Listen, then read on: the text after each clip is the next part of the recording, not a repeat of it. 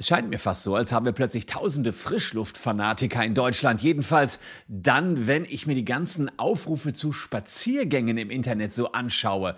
Naja, was sind das für Aufrufe? Natürlich, es sind Aufrufe, um gegen die bestehenden Corona-Maßnahmen zu protestieren. Aber so genau sagen das die Aufrufer nicht, denn sie wollen eins, sie wollen verhindern, dass diese Spaziergänge als Versammlung im Sinne des Versammlungsgesetzes deklariert werden, denn dann könnten die Spaziergänge verboten werden. Und deswegen sind einige Städte und Gemeinden hergegangen und haben diese Spaziergänge verboten. Dagegen haben sich die Spaziergänger gewehrt und haben gesagt, wir lassen uns das Spazierengehen aber nicht verbieten. Und jetzt ist das Ding bis zum Bundesverfassungsgericht gelangt. Das hat am 31. Januar entschieden. Ob man in Deutschland noch so frei spazieren gehen kann oder nicht, zeige ich euch in diesem Video.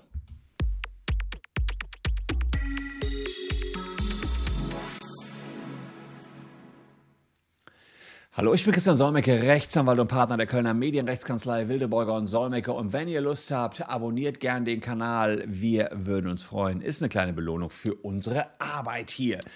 Es sind Querdenker, Impfgegner und Corona-Leugner, die sich Woche für Woche zu Corona-Spaziergängen zusammenschließen. Mittlerweile sind sogar Zehntausende, die da überall in Deutschland zusammenkommen. Und warum Spaziergänge? Nun Spaziergänge, weil sie eins nicht wollen. Sie wollen auf keinen Fall, dass das eine Versammlung wird. Und warum wehrt man sich so gegen eine Versammlung? Naja, weil Versammlungen unter Auflagen gestellt werden können. Und was sind das für Auflagen? Ihr könnt es euch schon denken. Maskenpflicht und Abstandsgebot. Aber genau diese Maskenpflicht, genau diese Abstandsgebote wollen die Spaziergänger ja gerade loswerden. Und sie wollen sie auch eng und kuschelig versammeln und sie wollen sie auch ohne Maske versammeln.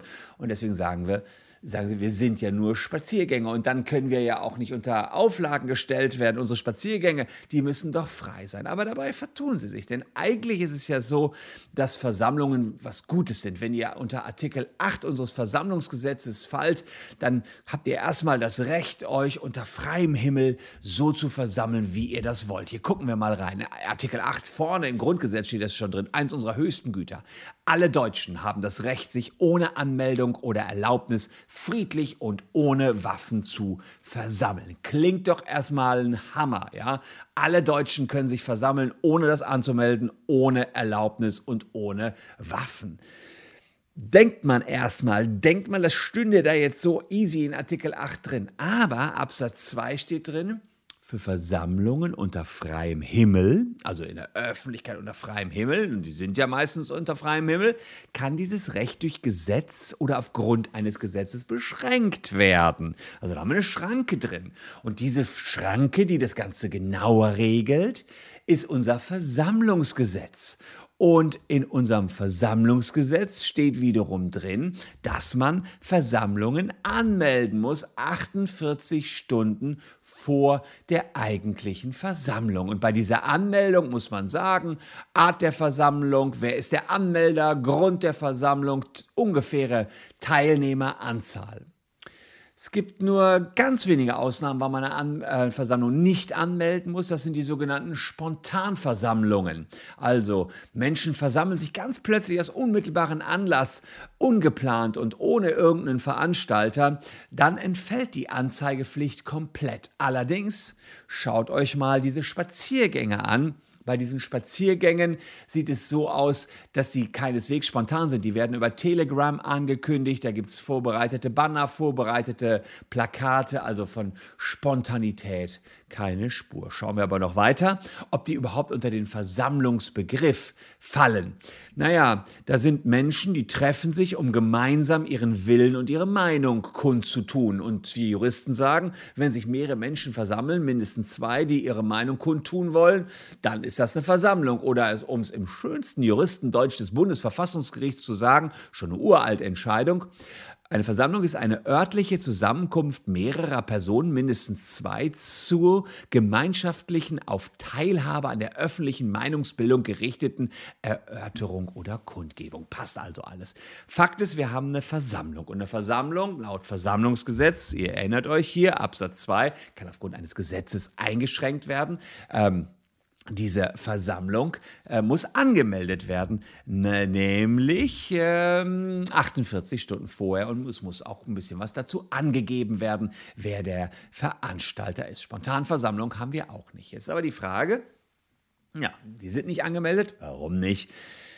Ja, weil sie dann wieder die Auflage kriegen würden, Masken zu tragen, weil sie dann wieder die Auflage kriegen würden, Abstand zu halten, wollen sie nicht. Das ist der Grund für diese Spaziergänge. Also das könnte man eine Versammlung machen. Versammlung wäre schon ganz cool, da hätte man nämlich den Schutz des Versammlungsrechts. Ja. Nee, man will ja keine Masken tragen, deswegen diese Spaziergänge. So. Aber das ist, das ist Framing, Leute. Nur weil man das drüber schreibt, Spaziergänge, heißt das nicht, dass das nicht unter das Versammlungsgesetz fällt oder äh, ja, dass es keine Versammlung wäre. Alles, was wir an Definitionen für eine Versammlung haben, trifft auf diese Spaziergänger zu. Gemeinsamer Wille, Meinung kundtun.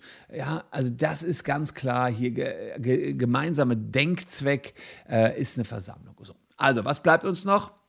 Kann man denn jetzt jede Versammlung, die nicht angemeldet worden ist, verbieten? Nee, kann man auch nicht. Sie können dann nur verboten werden, wenn weitere Umstände hinzutreten, nämlich Gefahr für öffentliche Sicherheit und Ordnung. Also auch vielleicht ganz cool für euch zu witz, äh, wissen, ihr könnt zwar ein Bußgeld aufgebrummt bekommen, wenn ihr Veranstalter einer Versammlung seid und die aber nicht angemeldet habt, aber trotzdem kann dann die Veranstaltung stattfinden, wenn sie keine Gefahr für die öffentliche Sicherheit ist gucken wir uns die Spaziergänge an. Wir haben hohe Inzidenzen, wir haben hohes Infektionsrisiko. Die Leute tragen keine Abstände, sie halten keine Abstände. Äh, sie tragen keine Masken, sie halten keine Abstände ein. Nein, sie tanzen auch noch Polonaise.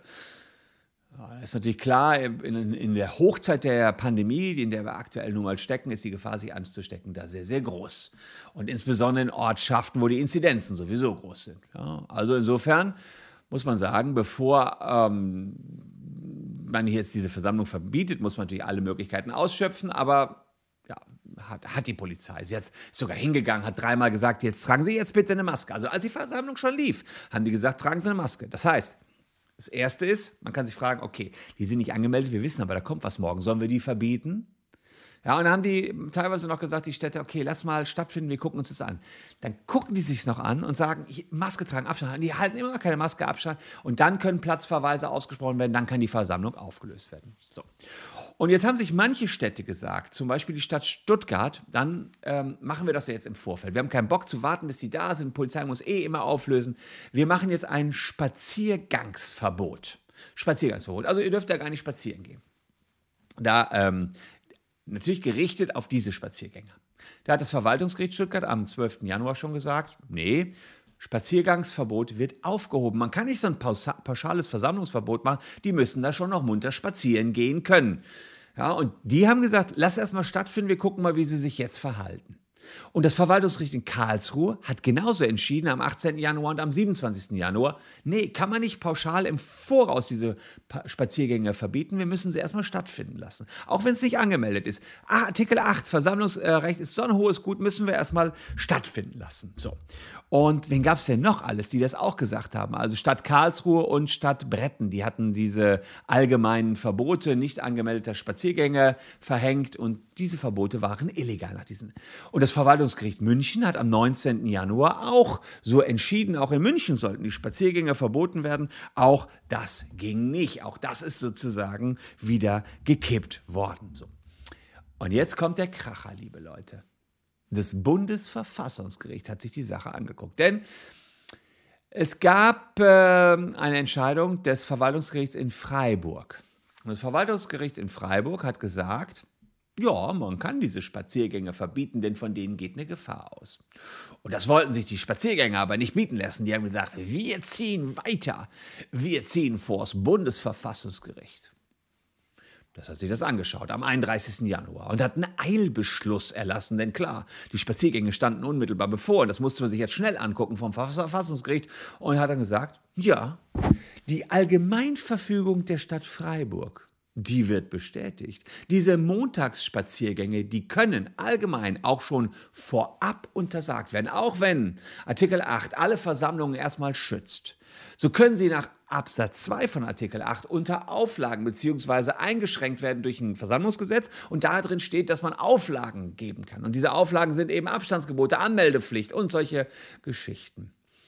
Und dass die Verfassungsrichter sagen, ja, das Verbot der Stadt Freiburg ist erstmal nicht unbedingt offensichtlich rechtswidrig. Jetzt im Eilverfahren müssen die nur gucken, ob was offensichtlich rechtswidrig ist. Es sei naheliegend, äh, dass die Spaziergänge nicht als Versammlung, äh, dass die äh, Spaziergänge darauf abzielen, Auflagen der Versammlungsbehörde zu umgehen. Das heißt, auch die sehen das so, wie ich das persönlich ehrlicherweise auch sehe, dass man das Ganze nur deswegen als Spaziergang und nicht als Versammlung äh, macht, weil man bei einer Versammlung Auflagen hätte. Und das Verfassungsgericht, ja, die wollen diese Auflagen umgehen. Die Stadt könne so keine Maßnahmen treffen, um den Infektionsschutz bei der Versammlung sicherzustellen, nämlich durch die Auflage Maske, Abstand. Die, so, und gleichzeitig zeigen die Erfahrungen mit den vergangenen Spaziergängen in derselben Stadt, also die sagen, da kommen doch eh wieder die gleichen Leute. Wir wissen doch, wie diese Leute sich verhalten werden, dass viele Teilnehmer Infektionsschutzregeln wie Maskenpflicht oder Abstandsgebote nicht einhalten würden. Erfahrungen der zwei jüngeren Montagsspaziergänge stützen das. Ja, was heißt das für die zukünftigen Montagsspaziergänge? Da muss man sicherlich sagen, dass sich äh, Karlsruhe, Verwaltungsgerichte in Karlsruhe, Stuttgart, München nochmal deutlich durch den Kopf gehen lassen müssen, was sie da so entschieden haben. Denn wenn unser Bundesverfassungsgericht sagt, dass diese Allgemeinverfügungen vom, vom Grundgesetz gedeckt sind, dann stimmen die Urteile aus Stuttgart und München wohl nicht. Jedenfalls dann, wenn es in der gleichen Stadt, es immer wieder um die gleiche Stadt geht und da es schon vorher solche Versammlungen gab und auch schon vorher die Auflagen nicht eingehalten worden sind.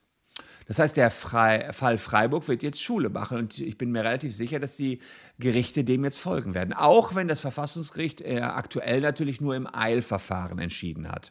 Das Hauptsacheverfahren wird noch Monate dauern, aber wir haben es in der Vergangenheit schon mal erlebt. Da ging es um Corona-Maßnahmen, wie beispielsweise, dass ihr abends nicht mehr rausgehen durftet. Da hat das Verfassungsgericht auch im Eilverfahren was entschieden und das Ganze ist nachher bestätigt worden im Hauptsacheverfahren.